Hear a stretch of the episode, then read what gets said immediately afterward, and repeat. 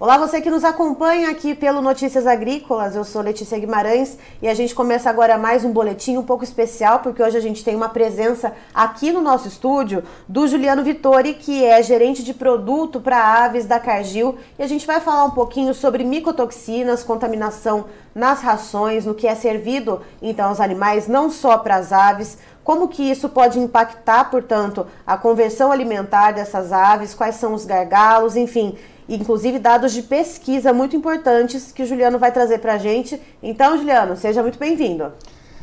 É, muito boa tarde, Letícia. Muito obrigado aí pela, pelo convite. É um prazer estar aqui com vocês, com as notícias agrícolas.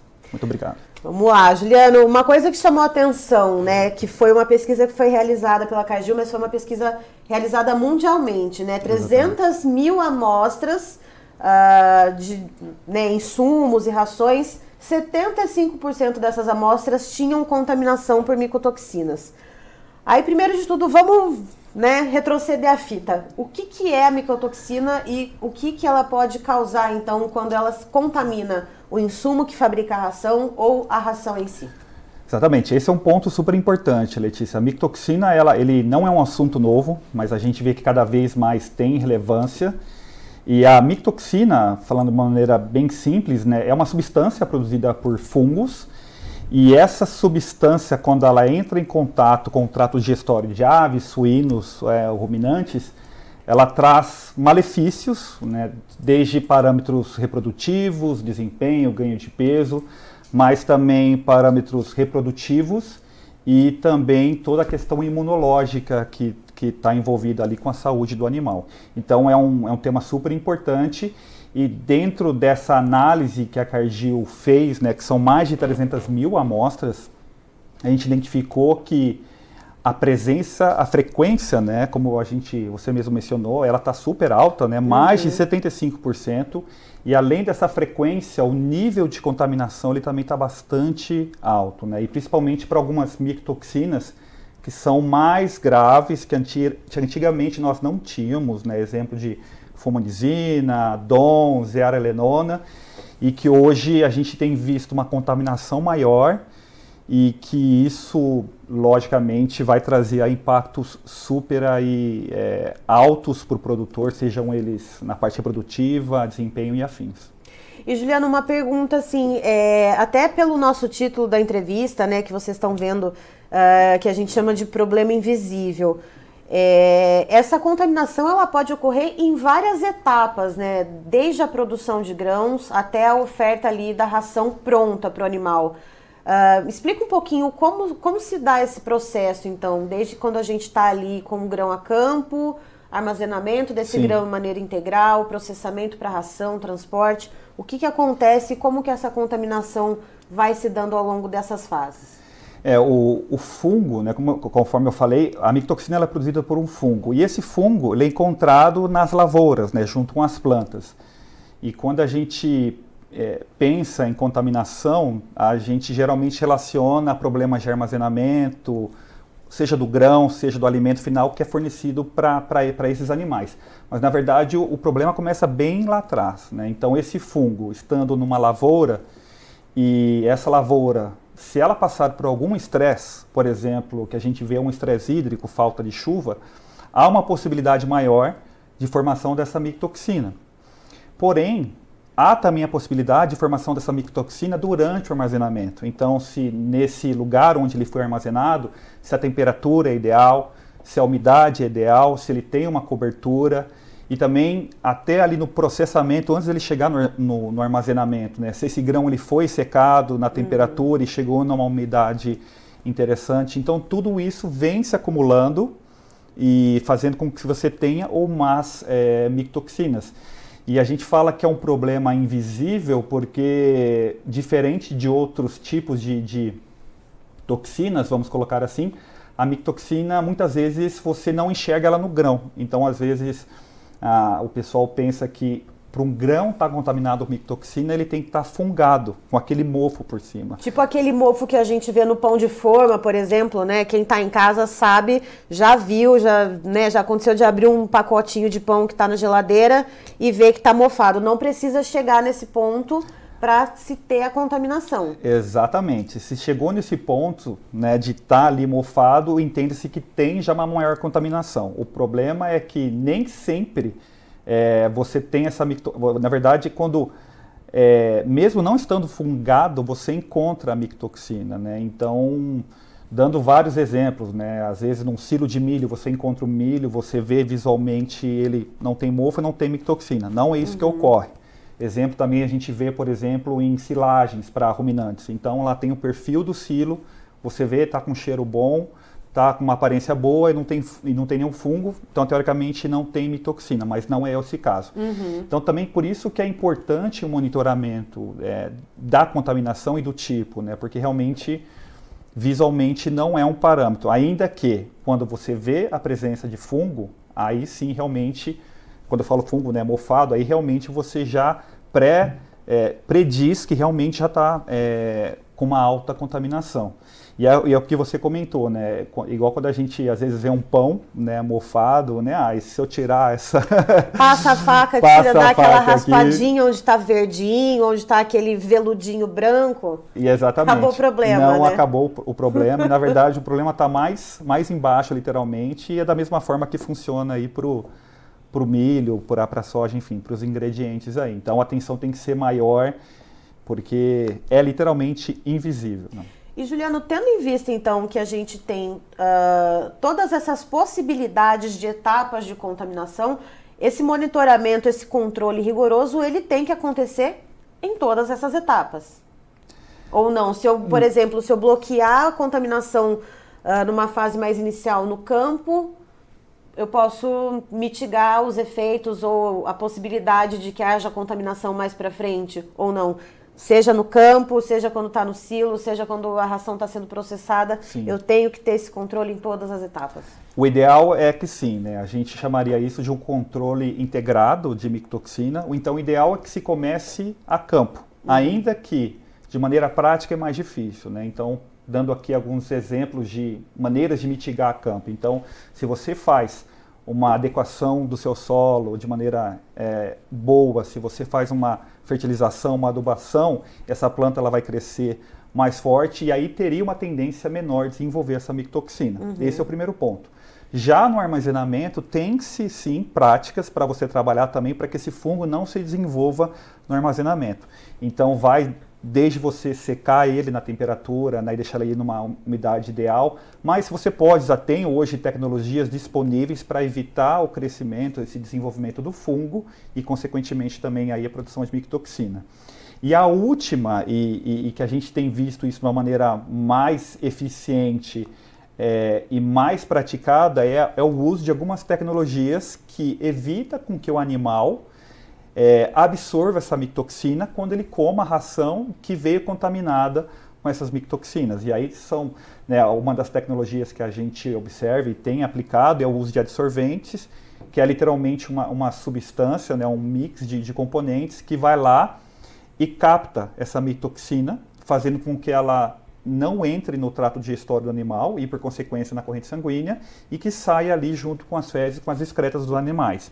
Então, é uma maneira que é é a mais eficiente, ainda que né, o ideal era que nós tivéssemos práticas agrícolas, práticas de armazenamento e não simplesmente fazer uma remediação que é no final. Uhum. Mas hoje é, uma, é, é, é, o que é mais praticado. Né? Mas ah, eu, eu, entendo que também tem se evoluído bastante nesse sentido né, da preocupação e de não só focar ali no último momento. Né? Então, práticas é, de armazenamento, práticas agrícolas e de maneira geral as empresas e os produtores também têm cobrado disso desse, desses fornecedores, né? É, eu queria chegar nesse ponto porque assim, de 75% de mais de 300 mil análises, é, onde que está o gargalo? Onde é que está faltando, que a gente está derrapando? A, a, gente, eu digo, enquanto uma cadeia, né, um sistema todo ali para produzir essa, esses alimentos para os animais. Onde é que está se derrapando que acontece essa contaminação que chega ao índice de 75% de 300 mil análises? É uma questão, é, é uma questão de, de educação, né? literalmente de você entender que tem um problema, mas também de como gerenciar e como é, amenizar esse problema. E ainda que a micotoxina ela é bastante conhecida, é, ainda a gente precisa ainda conscientizar o, o produtor né, e as empresas de que isso é realmente um problema. Então, esse tipo de análise para você determinar se tem ou não, que nível que tem e como que está distribuído em cada ingrediente, isso é muito importante. Uhum. E o interessante, até por essa, essa pesquisa que ela foi feita de uma maneira global, tem-se uma variação, inclusive por país. E até em regiões dentro do país. Então, uhum. tem algumas regiões que você tem mais trigo, outras, outras que você tem mais, mais milho, por exemplo, como fonte energética, e você tem essa variação de tipo de micotoxina. Então, não tem outro caminho sem ser o de educação desse problema, mas também de quantificar para você ser mais assertivo, ter mais certeza do que o produto que você vai aplicar ali vai te garantir ou te amenizar o, o problema da micotoxina. E aí, pensando nessa distribuição geográfica uh, e também nos insumos, nesse, estu nesse estudo que foi realizado globalmente pela Cargill, uh, quais regiões, né, ou quais países, se assim a gente pode determinar, uh, são mais prevalentes, né, foram identificadas mais contaminações e para quais tipos de insumos, seja soja, seja milho, seja trigo, né, que principalmente soja e milho, que são os, os, mais básicos ali na composição para a ração dos animais. Uh, quanto, qual seria o ranking, né? Como que a gente consegue olhar para isso na quantidade de identificação de contaminação? Eu não sei se a gente poderia chamar de ranking, mas... É, ranking é uma palavra muito forte. É, ranking porque, às vezes, é, como eu te falei, é, vai mais do tipo de ingrediente que você tem em um determinado país. Então, por exemplo, na Europa, você usa-se mais trigo e aqui se usa-se mais, mais menos. E, às vezes, a micotoxina que dá lá é importante, por exemplo, para um frango, mas aqui, às vezes, para o frango não é importante, pode ser importante para outra espécie, às uhum. vezes para um suíno, para um ruminante. Então vai depender muito do, do, do tipo de, é, do tipo de, é, de é, ingrediente que você tem, bem como aí de, de, de, fungo. De fungo não, desculpa, de micotoxina que você encontra. Mas, por exemplo, dando, pegando como exemplo o nosso próprio país, ele está ranqueado aí como um dos principais aí, né, é, países com contaminação é, de micotoxinas, uhum. inclusive de micotoxinas que anteriormente não se encontrava. Então, a gente vê que frequentemente tem mais micotoxinas, mas também o grupo de micotoxinas encontrado nesses ingredientes também tem, tem, tem se aumentado. E tentando resumir um pouco o que eu falei, é difícil você classificar qual uhum. que é o uhum. que tem mais, qual que tem menos. Até porque se pensar o Brasil, a quantidade que a gente produz de proteína animal, é, né, é, é, algo a ser considerado também. Se a gente tem uma produção muito grande de proteína animal, é óbvio que a produção de ração vai ser maior e a possibilidade de contaminação vai ser maior também, né? Com certeza, e, e pensando ainda mais que a gente né, tem a safrinha, tem a safra normal, então tem-se um manejo muito intenso uhum. da, da lavoura, né? Isso também pode favorecer e, e, e não ranqueando, né? Mas você observa que países em que tem-se uma agricultura mais intensa, tem-se maior presença de micotoxinas, mas que também a gente observa países que têm uma prática de armazenamento melhor, tem menos micotoxinas, das micotoxinas relacionadas a armazenamento. É, então vai depender, conforme te falei, né, o tipo, é, a contaminação, aí, o tipo de ingrediente e afins. Aí agora vamos aos nomes difíceis. Né? Esse estudo da Cagil ele traz algumas uh, micotoxinas específicas que são pontos de atenção. Uh, a fumonizina, também conhecida como fumo, a vomitoxina, também conhecida como DOM, e também a zearal... zearalenona, olha o teste para jornalista ao vivo, hein, gente? Que é conhecida como ZEA. Essas são as três que vocês destacaram desse estudo e o porquê desse destaque, Juliano? É, é, é um bom ponto, Letícia. É, quando começou-se a estudar a micotoxina, uma micotoxina que, que sempre né, foi a mais estudada foi a aflatoxina. E sempre foi a mais assim. E por quê? Desculpa a interrupção. É, é porque geralmente era mais, era mais presente, né? Esse, ah. esse, esse que é o ponto. E foi a primeira, até por metodologia de, de determinação, foi-se uma das primeiras a, serem, a ser estudada em si. Só que a gente vem observando isso pela, pela média desses estudos, que outras micotoxinas como essas que você comentou, a DOM, a Zé e a Fumo, elas têm é, aparecido mais. Uhum. Né? E às vezes a gente percebe que essas micotoxinas eram encontradas em outros países, em algumas condições específicas, e hoje, na verdade, elas estão distribuídas de maneira geral mais amplamente, não só a aflatoxina. E, e, e isso traz um complicante, porque essas micotoxinas também elas são mais difíceis de, de lidar com elas, né, dada a característica química que ela tem. Então é mais um ponto para a gente é, tomar atenção é, em que você tem ela mais frequente e que sendo mais frequente tem essa questão também que ela é mais complicada de se controlar. Então acho que é mais um mais um reforço aí da importância tanto de estar tá realmente entendendo se isso está crescente, que é o que a gente tem visto, uhum. mas também como que a gente vai pensar em soluções mais específicas, porque agora a aflatoxina sempre foi um problema e você tinha soluções eficazes. E já que você está mudando esse perfil, você tem que pensar, né, pensar fora da caixinha para você buscar outras soluções mais complexas para essas mectoxinas emergentes, mais emergentes, mais novas. Assim. E essas que a gente citou agora, a Fumo, a Dom e a Zea, uh, elas são mais relacionadas ao armazenamento dos insumos ou ela é mais relacionada à ração já pronta? Ela, ela é relacionada mais com fungos de armazenamento, na verdade que a gente chama, né? São fungos de armazenamento. Uhum. Você tem espécies que são relacionadas à, à questão produção, né?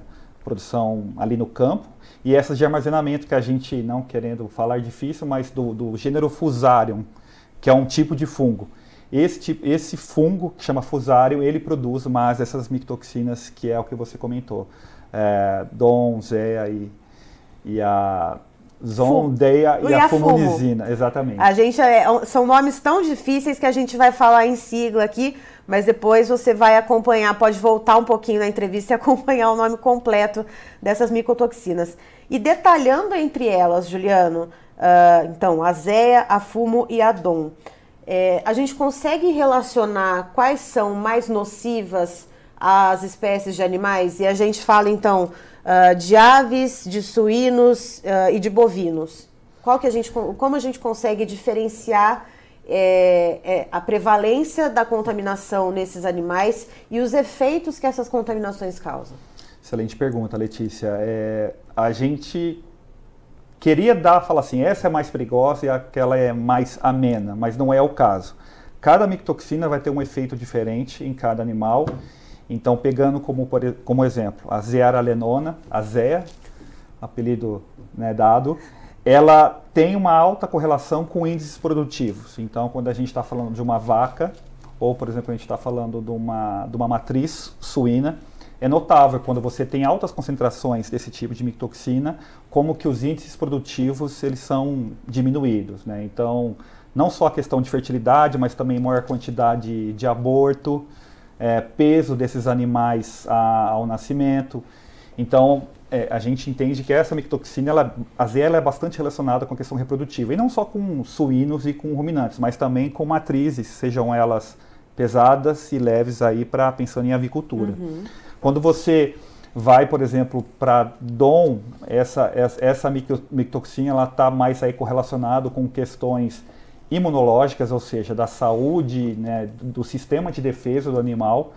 E aí a gente não tem preferência, né? E, e quando você tem esse sistema imune, né, essa defesa rebaixado, baixo, então o animal ele fica mais propenso para ter uma doença, ou às vezes uma vacinação ela não fica tão eficaz, então é gasto a mais para o produtor, é, é, perda em termos de mortalidade, viabilidade uhum. desse animal. E, e, outras, e as outras micotoxinas também, elas têm também uma correlação não só é, de desempenho, questão imunológica, desculpa, de reprodução ou questão imunológica, mas também relacionada a desempenho. Então o animal ele acaba comendo é, de maneira não eficiente, uhum. ou seja, ele a conversão a, é a conversão dele fica ruim e o ganho de peso dele fica também prejudicado. Então a micotoxina a gente brinca que ela tem que ser né, um programa de controle de gestão é, é, praticamente obrigatório no sentido se você quer realmente produtividade, porque ela afeta, lógico, conforme eu falei, variando as espécies, as categorias, ela afeta todos os índices produtivos, desempenho, reprodução, é, questão imunológica, bem-estar, uhum. né? então também que hoje é um tema super importante. É, mas é uma questão né, que a gente vem, a Cargill vem, vem trabalhando para também entender mais como ela se comporta, mas que hoje é um tema super importante e se hoje o, o produtor está buscando eficiência, ele não pode deixar isso como de lado, né, como uma prioridade, porque realmente ela tem impacto e não só clínicos, mas subclínicos também, quando a gente está relacionando, por exemplo, o desempenho do animal. E vamos lembrar também que a gente é, vem batendo na tecla sempre quando se fala em, em, proteína animal aqui no Notícias Agrícolas nos custos de produção. A gente vê custos muito altos em relação, quando a gente faz a relação de troca né, com a venda do animal para abate. É, então, observar a qualidade dessa nutrição que está sendo ofertada a esses animais e pensar no que você está desembolsando, pensar na qualidade do que você está gastando ali, é de suma importância, né, Juliano? A gente tem, claro, a preocupação com a saúde dos animais, mas é, isso mexe também com a saúde financeira do produtor. E aí eu te pergunto, é, tem níveis, é, vamos dizer assim, de tolerância? É, por exemplo, até certo ponto de contaminação, aquilo não causa tantos danos assim, seja uh, na questão imunológica dos animais, seja na questão reprodutiva, na questão uh, de conversão alimentar. E, e aí tem níveis mais altos que aí já, já não tem mais muito o que fazer. Tem sim, tem sim, Letícia. Na verdade, você tem níveis máximos, né? Isso vai variar conforme o animal, a fase do animal e o tipo de mitoxina. Então, que até certo limite o animal, teoricamente, ele não apresenta nenhuma complicação em termos de desempenho ou parâmetros reprodutivos, por exemplo. Acima desse valor, aí você já tem que realmente ter uma intervenção uhum. é, para realmente você amenizar esse, esse problema.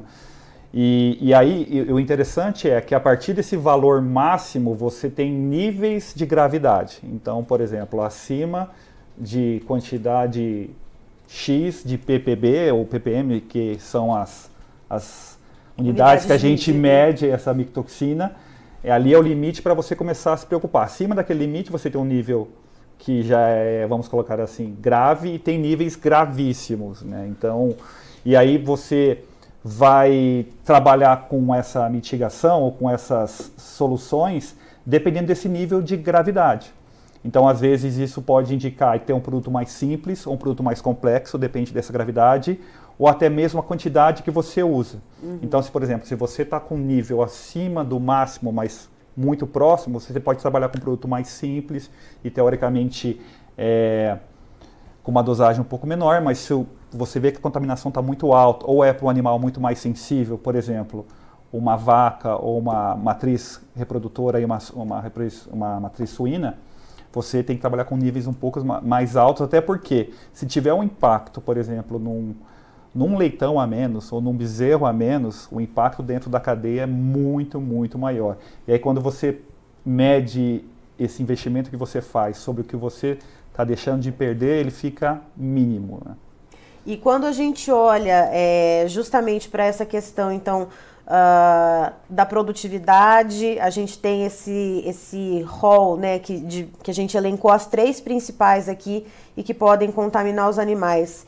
Uh, o tipo de produto, você falou nos adsorventes, né? Que eles agem, antes da gente entrar ao vivo, o Juliano estava me explicando que os adsorventes eles agem como um imã, né? Que acaba puxando, então, atraindo essas micotoxinas para que elas não, então, acessem o, o, a corrente sanguínea ou não sejam absorvidas pelo organismo dos animais.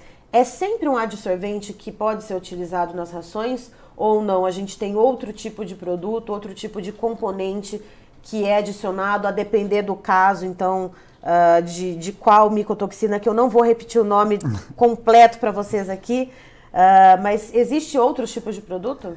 Existem outros tipos de produto e existem outras práticas. Como qualquer problema na, na produção animal, você tem que olhar sempre 360. E o uso do adsorvente hoje é a tecnologia mais utilizada, pensando ali no final em que você não conseguiu controlar as etapas anteriores.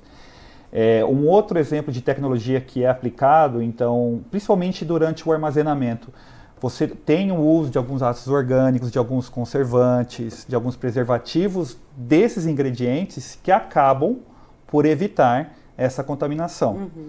Né? E, e quando já está no animal, além do adsorvente, se você pensa que uma mictoxina ela causa um problema imunológico e você ter outros produtos coadjuvantes para poder te auxiliar nesse sistema imunológico é interessante. Então, se o produtor ele tem ali, ele vai usar um absorvente, é interessante ele também usar um eubiótico, como por exemplo um óleo essencial, um extrato vegetal, né? ou por exemplo o uso de um pós-biótico, que são aí tecnologias que são coadjuvantes em um quadro que o animal está debilitado, porque a mictoxina de maneira geral ela debilita o animal. E o adsorvente ela tem uma ação direta sobre o, sobre a mictoxina. Uhum. Né? Então, ela evita que a mictoxina entre no animal. Mas, se você conseguir manter o animal com saúde e ter um sistema imunológico, por exemplo, mais robusto, ele também vai sofrer menos impacto. Mas isso são tecnologias que são coadjuvantes, ou seja, eles estão ali para auxiliar, mas vamos colocar assim, o quem faz o trabalho mais grosso ali seria o adsorvente. E essas uhum. complementares, sejam elas ali né, que são colocadas na ração, ou mesmo antes ali durante o armazenamento, é, conforme eu falei.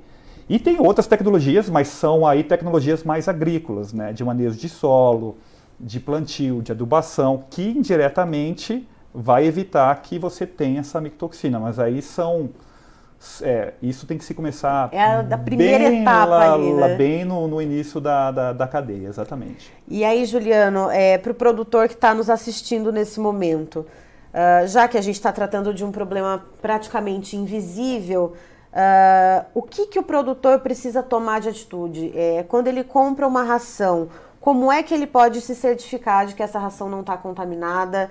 Uh, ou quando ele já comprou a ração e vai ofertar essa ração para os animais, ele precisa chamar algum veterinário, algum extensionista? É, que tipo de profissional, que tipo de ajuda o produtor ele tem que buscar para se certificar ou para é, tentar é, é, descobrir se existe esse tipo de contaminação e para ele também aprender a monitorar isso? Como que ele pode fazer?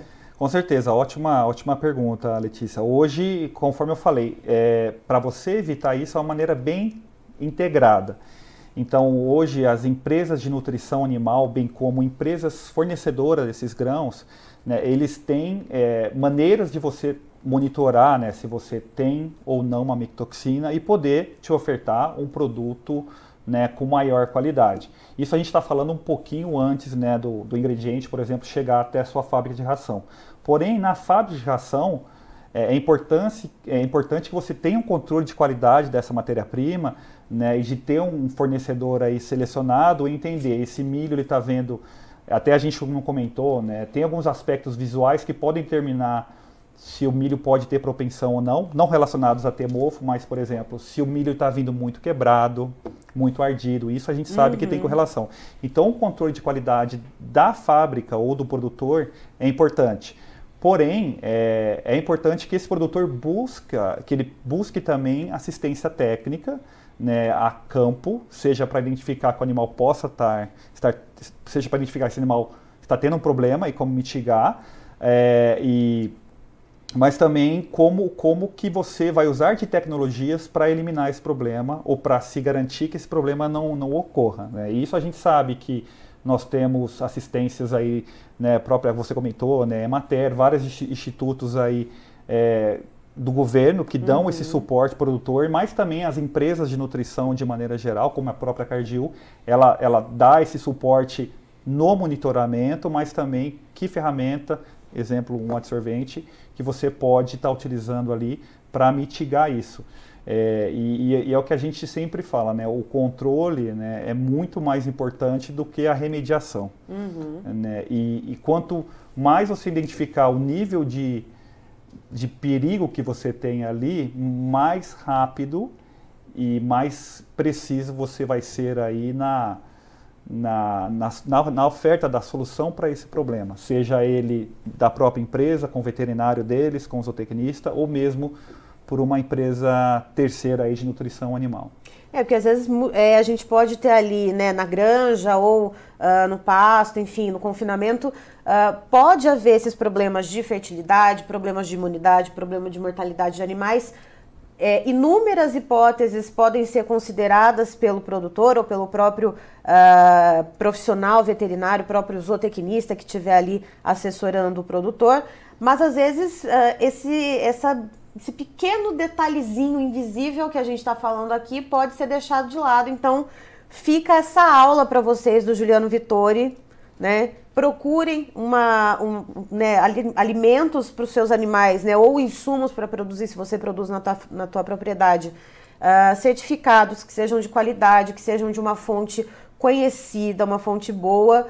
Uh, e procurem também saber se isso, né, fazer análises. Dá para dá chamar esses extensionistas uh, ou esses técnicos para coletar ali e fazer essa análise em laboratório, Juliano? Com certeza, Letícia. Hoje, inclusive, tem protocolos. Então, por exemplo, o caminhão ele chega é, carregado de milho e tem esse protocolos, como que você faz essa amostragem, qual é a quantidade, em que local, com que frequência. Isso pode ser ofertado aí tanto né, por um extensionista, como um veterinário, um zootecnista, e como tem é, empresas do governo também, né? uhum. né? Empresas do governo não, na verdade, é, entidades órgãos, entidades né? do governo que possam te dar esse auxílio. E é fundamental, e até um ponto comentou, né? E como ela é invisível, essa micotoxina, às vezes tem alguns problemas que a gente não consegue identificar. Então, você tendo esse monitoramento, você realmente consegue até direcionar para problemas, até a gente comentou antes, né, Lentícia, no sentido que às vezes você tem algum problema reprodutor e acaba achando que é a nutrição que o animal está recebendo, ou às vezes a qualidade do sêmen do, do seu, né, né do, do, do, do, touro que, que proveu, e na verdade às vezes pode ser um problema de micotoxina. É, então também tem, é, como a gente comentou, né, questão de custos de produção é, extremamente altos, não gaste o seu dinheiro à toa, busque fontes uh, confiáveis e de alimentos de qualidade para os seus animais. Uh, a gente tem autorização aqui do pessoal da Cargill, vamos disponibilizar esse estudo para vocês junto desse vídeo que também vai ficar no site do Notícias Agrícolas. Vocês vão poder acessar esse estudo e ver todos os detalhes. Juliano, que aula! Muito obrigada por ter trazido essas informações Obrigado, tão importantes e que às vezes passam despercebidas né, no dia a dia ali no trato com os animais. Obrigado você, Letícia, pela, pela oportunidade também estar tá compartilhando um pouquinho né, desse conhecimento e lembrando que é um, é um prazer e fico à disposição também de qualquer necessidade.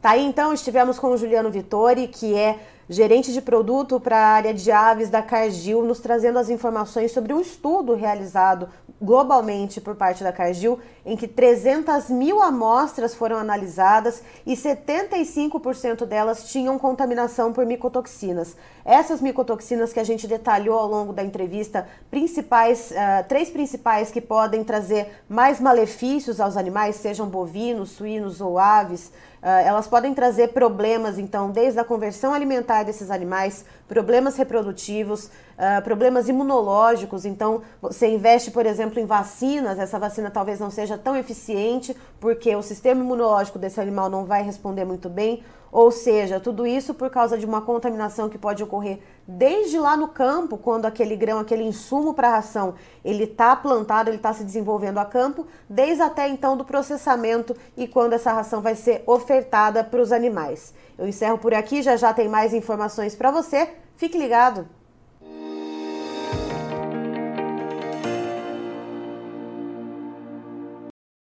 Participe das nossas mídias sociais no Facebook Notícias Agrícolas, no Instagram arroba Notícias Agrícolas e em nosso Twitter arroba Noteagri. E para assistir todos os vídeos, se inscreva no YouTube, na Twitch, no Notícias Agrícolas Oficial.